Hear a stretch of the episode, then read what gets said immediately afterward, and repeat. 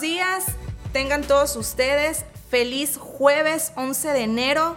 Gracias una vez más por estarnos escuchando. Gracias porque eres parte importante, a cada uno de ustedes que nos escuchan son parte importante de este programa. Muchas gracias. Estamos en tu podcast Hoy me vuelvo a levantar y hoy tenemos a nuestro invitado, el hermano Esaú. Él trae para nosotros un tema muy importante y tiene por nombre La esperanza en la tormenta.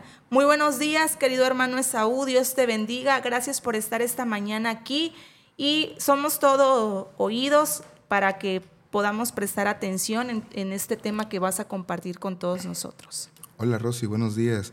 Muchas gracias a ustedes por la, por la invitación, siempre gustoso de participar en este podcast, poner nuestro granito de arena para la obra del Señor, del Señor en Pan de Vida Puente Moreno. Iniciemos. Dice, todos nosotros pasamos por tiempos difíciles en nuestras vidas y así como una barca en la tormenta, necesitamos ayuda para mantenernos estables. Una barca necesita un ancla para mantenerse estable en medio de cualquier tormenta, permanecer siempre a flote. En Hebreos 6:19 nos dice que el ancla de nuestra alma es la esperanza. Cuando usted y yo basamos nuestra esperanza firmemente en Dios y en su palabra, es posible que podamos sentir el viento de las olas, pero al final nosotros no seremos movidos durante la tormenta. La esperanza nos da la habilidad para poder ver las cosas como realmente son y todavía estar confiados en que algo mejor está llegando. Eso hace que la esperanza sea algo muy poderoso y de gran importancia, lo suficiente como para que usted y yo la obtengamos, especialmente en tiempos de dificultad. De hecho, yo creo que la esperanza debe ser el fundamento sobre el cual nuestra fe debe estar puesta. En Juan 16:36 Jesús dijo que en esta vida tendríamos tribulación, Nadie, ni siquiera Dios puede prometer que nosotros nunca tendremos que tratar con desengaños, problemas, pero lo importante es que nunca dejemos de tener esperanza.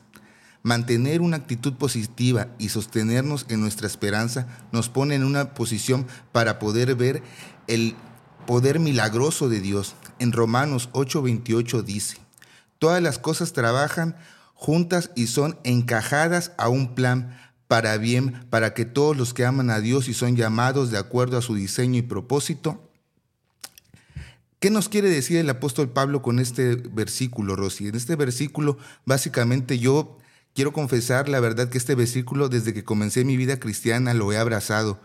Pienso que es la respuesta a todas las cosas que, que, nos, que nos suceden, ¿no? Es decir, las cosas malas y las cosas buenas, porque tenemos entendido que a nosotros amamos por, a Dios y que y en Romanos 8:28 dice, a todos los que aman a Dios, todas las cosas obran para bien. Todas las cosas, no solamente estamos hablando de las, de las cosas buenas, de las dádivas que nos da el Padre, estamos hablando también de las dificultades, de los problemas, de las tormentas. Siempre tenemos que tener la esperanza, Rosy, de que Dios nos va a hacer pasar por, por, por, caminos angostos, por caminos difíciles, empedrados, pero al final tendremos su victoria en el nombre de Jesús.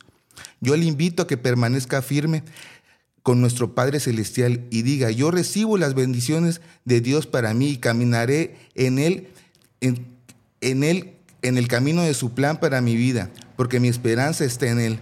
Gane la batalla al enemigo al poner firmemente su esperanza en Dios y pelee por medio de las promesas de su palabra.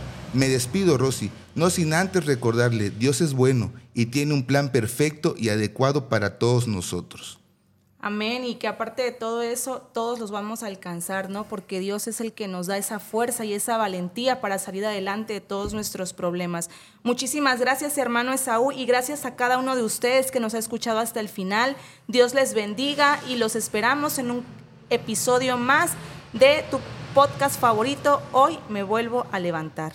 Y así llegamos al final de otro amanecer. En hoy me vuelvo a levantar.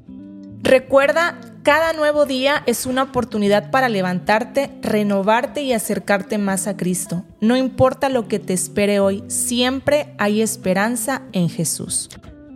Te invitamos a que compartas este podcast con quienes te rodean. Juntos podemos construir una comunidad que encuentra inspiración y fuerza en la palabra de Dios. Si te ha llegado el mensaje de hoy, toma un momento para orar, abre tu Biblia y permite que la presencia de Jesús ilumine tu día. Sobre todo, recuerda que cada mañana es una nueva oportunidad para levantarte con Jesús a tu lado.